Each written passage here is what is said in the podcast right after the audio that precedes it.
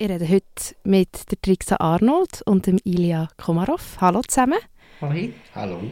Und wir reden heute über das Schämen. Und, aber zuerst mal zu euch. Ihr seid als Arnold und Komarov Wandertheater unterwegs, jetzt bezüglich dem Stück «Schäm dich». Jetzt, wenn ihr so diese Form von Zusammenarbeit müsstet beschreiben, wenn ihr jetzt vielleicht nur ein bis zwei Sätze zur Verfügung habt, was würdet ihr sagen? Ähm, wir haben Geschichten gesammelt über Scham in Pakistan, Russland und der Schweiz. Also in Pakistan, Russland haben das unsere Partner gemacht. Und wir spielen, also wir tun eigentlich die Geschichten vorlesen live auf der Bühne und spielen dazu Lieder. Ihr seid die Geschichte aufnehmen, das geht, Schäm dich geht ja auf den Schamomat zurück. Jetzt, wie muss man sich den Schamomat vorstellen? Genau, das hat angefangen vor dem Covid noch mit einer Kabine, wo wir rein können. Äh, die war mehr oder weniger schalldicht gewesen, und dort drinnen hat es äh, ein Aufnahmegerät gehabt, also ein iPhone eigentlich so ein bisschen versteckt, hat man können drücken und das aufnehmen und dann ist das äh, unsere Schamwolke, also die, die digitale Schamwolke. Es hat noch einen Briefkasten gehabt für die, die lieber schriftlich Geschichten erzählen.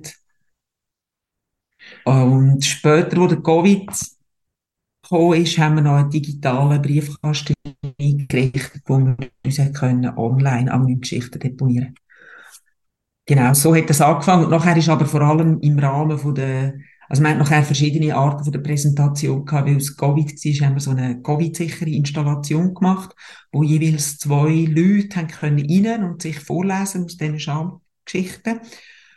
Und, also wir nennen das Archiv der Scham. Wir haben in der Zwischenzeit 500 Geschichten gesammelt, also Erzählungen, Geschichten, wie auch immer das wir nennen.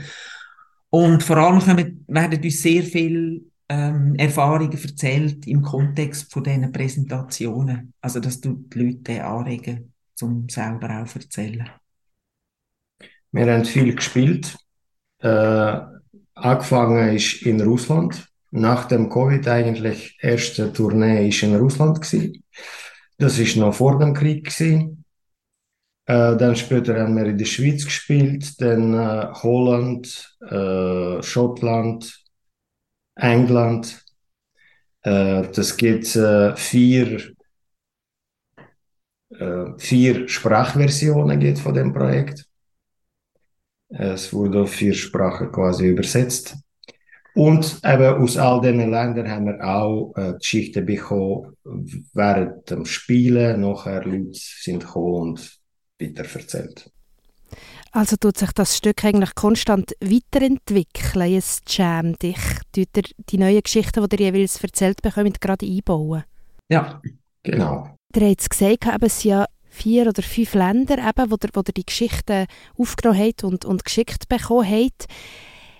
Seht ihr da Unterschiede? Also schämen sich Leute für andere Sachen? Schämen sie sich überhaupt anders? Oder ist das sehr etwas Universelles? Ähm, also unsere Erfahrung ist eigentlich, dass sehr viel universell ist. Also die ganze Körperscham, vor allem aber auch soziale Scham. Also weil man sich schämt, wenn man arm ist, ähm, Scham für körperliche Versehrtheiten. Das ist eigentlich alles sehr universell. Scham, weil man Diskriminierungserfahrungen hat, Scham wegen der Gewalt. Das ist alles sehr universell. Und da gibt es aber auch Geschichten, die ähm, überhaupt nicht universell sind, aber die trotzdem nicht in einem kulturellen Kontext zuzuordnen sind. also es ist, recht interessant. Es gibt einzelne Geschichten, wo man könnte kulturell klar verordnen ähm, Was wir gemacht haben, dass wir nennen den Prozess überschreiben. Wir tun die Geschichten nicht so erzählen, wie sie uns erzählt worden sind. Wir behalten den Wortlaut bei, ähm, wir gewichten. Wir tun alles, Menschen neigen dazu, sich immer schlecht zu machen beim Erzählen. Ah, ich habe mich so geschämt, ah, das ist so schlimm gewesen. Wir tun alles, was äh, Selbstbewertungen sind oder Bewertungen von anderen, haben wir weggelassen. Wir erzählen alles in der Gegenwart. Also wir sind noch so bestimmten Regeln gefolgt bei dem Überschreiben. Und eine von der Regeln hat geheißen, kein Namen, keine Ortsbezeichnungen und auch aus der Idee heraus, dass wir da, durch diesen Vorgang Geschichten aus dem kulturellen Kontext lösen.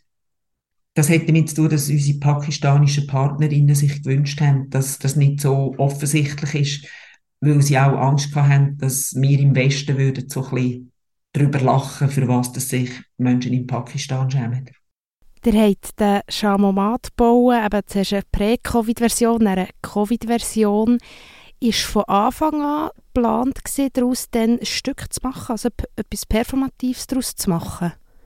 Ja, das war von Anfang an geplant. Und das haben wir, ehrlich gesagt, ziemlich genau so ausgeführt, wie es im Konzept steht. Obwohl ja das sehr, also das hat ja eigentlich durch den Covid anderthalb Jahre Verzögerungen gegeben im Projekt. Und ähm, wir haben es genauso auf die Bühne gebracht wie geplant. Das sind vielleicht noch zusätzliche Elemente, also es sind noch Elemente dazugekommen, die werden aber auch sonst dazukommen. Ich habe es jetzt recht bereichernd gefunden, dass wir noch die Installation gemacht haben. In der Zwischenzeit gibt es auch noch ein Buch zum Projekt. Auch weil das irgendwie wie der Umgang mit der Geschichte, also das, das so der Umgang mit dem Material, dass man so lehrt, dass der Umgang mit dem Material recht unterschiedlich kann sein und dass auch eigentlich das Publikum das unterschiedliche Sichten auf das Material kann bekommen. Das habe ich jetzt sehr bereichernd gefunden, auch äh, im Planung für zukünftige Projekte. Ihr seid jetzt mit dem Schäm also mit dem Stück, seid ihr jetzt auch schon ähm, ein bisschen länger unterwegs. Seid ihr dann, werdet ihr dann so ein bisschen zu Beichtmenschen von den ZuschauerInnen? Ja, es gibt Menschen, die die Assoziation machen zum Beichten. Ich persönlich mache die gar nicht. Ich bin streng katholisch erzogen. Und für mich steht Beichte im Kontext von der Schuld. Und Scham, bei der Scham gibt es ja wie so ähm, Opferscham und Täterscham. Mal so ganz grob gesagt. Und gerade wenn es um Opferbeschämungen geht, ist ja das nicht etwas, wo man muss beichten muss. Kann aber sein, dass etwas ist, was sehr wertvoll ist, wenn man die Möglichkeit hat, um das zu teilen. Durchaus. Also es sind auch viel, vor allem so die ganz schweren Geschichten hat man zum Teil wirklich gemerkt, also wo es um, um ähm, körperlichen Missbrauch geht, äh, hat man zum Teil wirklich gemerkt, dass die Leute kämpfen beim Erzählen. Dass Geschichten so kompliziert erzählt werden, dass man merkt, dass sie noch gar nicht über das geredet haben, auch in der schriftlichen Form. Ähm, genau, aber das mit dem Beichtstuhl ist jetzt mir persönlich ein bisschen fremd, aber die Assoziation wird gemacht zum Teil vom Publikum. Ist beim, beim Konzept und das sich ausdenken, hat es da eine, eine grundlegende wie Intention dahinter, Scham vielleicht zu verändern oder Scham, eine Scham Macht zu nehmen aus Leben? Ja, ich glaube, also eigentlich hat es angefangen, weil der Ilya ist eingeladen war zu einem Festival, so ein Festival, wo man so kurze Arbeiten zeigt. Und dann haben wir so darüber geredet, was er dort äh, machen will. Und dann habe ich gesagt, ah, erzähl doch Geschichten über Scham. Und dann hat er das gemacht. Und nachher dann ist irgendwie das Publikum, die sind so zu uns gekommen und haben uns einfach ihre eigenen Geschichten erzählen. Also ich habe meine Geschichte, äh, eigene Geschichte erzählt. Und so, das ist auch interessant gewesen, äh, nachdenken, was für Scham äh, bei mir gelagert ist. Und äh, viel aus, aus Kindheit und je länger auf denken, je mehr Geschichten kommen führen. Und äh, was ist eben interessant, je mehr ich die Geschichte erzähle, äh, bei Performances oder sonst, je weniger äh, äh, schwer sie werden für mich persönlich. Also irgendwie, äh, wenn, also, also es ist meine persönliche Erfahrung, wenn ich Scham teile, dann wird die weniger äh, schwer oder verliert an Gewicht. Also ich schäme mich nicht mehr, sagen wir so, für die, für die Sache, was ich erzähle. Also äh, oft, das bekommt auch so einen anekdotischen Charakter. Also Leute können darüber lachen oder ich kann selber dann darüber lachen. Also, und äh, so auch sehen die Leute äh, das Ganze, finde ich. Ja. Zum Teil. Also es gibt, es gibt verschiedene Aspekte in dem. Das eine ist das, das Teilen. Das, wie du sagst, das nimmt eine Art in der Scham Macht, weil die Scham hat Macht über uns. Die Scham hat aber auch Qualitäten, sie schützt uns davor, uns auflädig zu benehmen. Und das andere ist aber, ähm, dass zum Teil auch hören, dass andere Leute sich für ähnliche Sachen schämen. Auch das nimmt Macht. Also, dass, dass ähm, sich in dem Spektrum einmal anders können verorten Es hat Leute gegeben, die uns geschrieben haben, ähm, oh, das ist besser für mich als 50 Stunden beim Psychiater. also es, hat durch, es kann durchaus irgendwie ein, also therapeutischer Charakter ist jetzt vielleicht ein bisschen hochgegriffen, aber es, es kann etwas Heilsames haben für den eigenen Umgang mit der Scham. Für uns ist das sicher so gewesen, ja. das, was ihr auf die Bühne bringt, heisst «Schäm dich». Also ihr sagt ja den Leuten das mit dem Titel «Tu dich schämen». Ist das eigentlich so der, der Kunsttitel oder ist das, ja, ist das also ein Aufruf? Wie ist es zu diesem Titel gekommen? Beides, ich, ich, glaube. Ja, das könnte, äh, es kann beides bedeuten. Ja, mach doch, schäm dich. Das ist doch gut. Zum Beispiel. Oder schäm dich. Ei, ei, ei, schäm dich. äh, je nachdem. Also ich glaube, dass äh, das bisschen hat universellen Charakter, finde ich. Also ich lese es. Was meinst du? Ich habe da eine andere Meinung. Ja, voilà. Ist ein Kunsttitel. Weil es geht ja eigentlich darum, also es ist weit die Umdrehung dafür, schäm dich eigentlich eben nicht mehr. Aber es hat einfach gut gepasst. Gibt es einen Teil, wo das Publikum aktiv irgendwie eingeladen wird, noch beizutragen? Das Publikum ist eingeladen zum Beitragen. Alles ist ganz freiwillig. Also es ist sehr partizipativ. Wir legen speziell bei dieser Arbeit sehr viel Wert auf eigentlich begegnet mir im Publikum in einem hierarchiefreien Raum. Ich finde es auch noch spannend von der Inszenierung her, oder seid ihr da wirklich vorne und das Publikum hockt vor euch? Seid ihr in der Mitte? Wie sieht das aus? Wir sind mit dem Publikum auf der gleichen Ebene. Und Genau, es ist ein kleiner Rahmen. Also wir, wir, wir haben weder die Intention, noch werden wir das Theater am Gleis füllen. also es gibt eine beschränkte Publikumszahl. Das macht ihr in überall so, wo ihr auftretet, dass ihr einen kleinen Rahmen behaltet?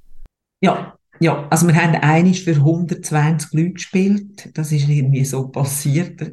Das hat gut funktioniert, aber wir spielen eigentlich, das Stück ist eigentlich geplant, dass man es überall spielen kann. Es gibt keine Bühne. Wir haben auf der Straße gespielt, wir haben auf Hausdächer gespielt, wir haben in Hinterhöfen gespielt, wir haben in Bars gespielt, in Küchen. Und das gibt nachher auch immer ganz ein neues Setting. Und das ist auch eigentlich das, was sehr viel Spaß macht bei dem. Dass es auch, dass der Rahmen auch sehr viel verändert, wie die Leute sich verhalten. Leute erzählen auch ihre Geschichten, ähm, wollen sicher auch ihre Scham teilen. Nehmt ihr da aber Aufnahmegeräte mit? Nehmt ihr irgendeine mobile Form vom Schamomat mit? Also wir haben äh, äh, Teil vom Schamomat dabei. Äh, jetzt, wir nennen es Schamwolke. Äh, und das äh, dort tut Leute nach dem Performance Geschichte deponieren, wenn sie wollen. Äh, während der Performance tun wir nicht aufnehmen. Äh, wenn äh, jemand erzählt und äh, wir finden, ja, wir können das in Archiv äh, quasi bringen, die Geschichte. Äh, wir fragen die Person, entweder erzählt nochmal oder äh, wir einfach erzählen vom, was wir können uns erinnern so. Und wir haben den Briefkasten mit. Genau, und wir haben noch so eine Büchse, wo, also Boxen, Kartonboxen, wo Mailbox. Und aber man kann ja auch immer auch online bei euch auf der Webseite kann man ja auch sowieso immer etwas einschicken. Das gibt es auch, ja. Auf unserer Webseite schämdi.ch äh, haben wir auch Geschichte deponieren. 26. und 27. Mai, da zu Winterthur im Theater am Gleis. Und wir haben es jetzt gehört im Gespräch, es sind sehr begrenzte Plätze. Also die Menschen, die wollen schauen, schnell noch ein Ticket schnappen. Merci euch beiden vielmals, dass ihr da mit mir über das Schämen und euer Stück geredet habt. Dank, meneer. Dank.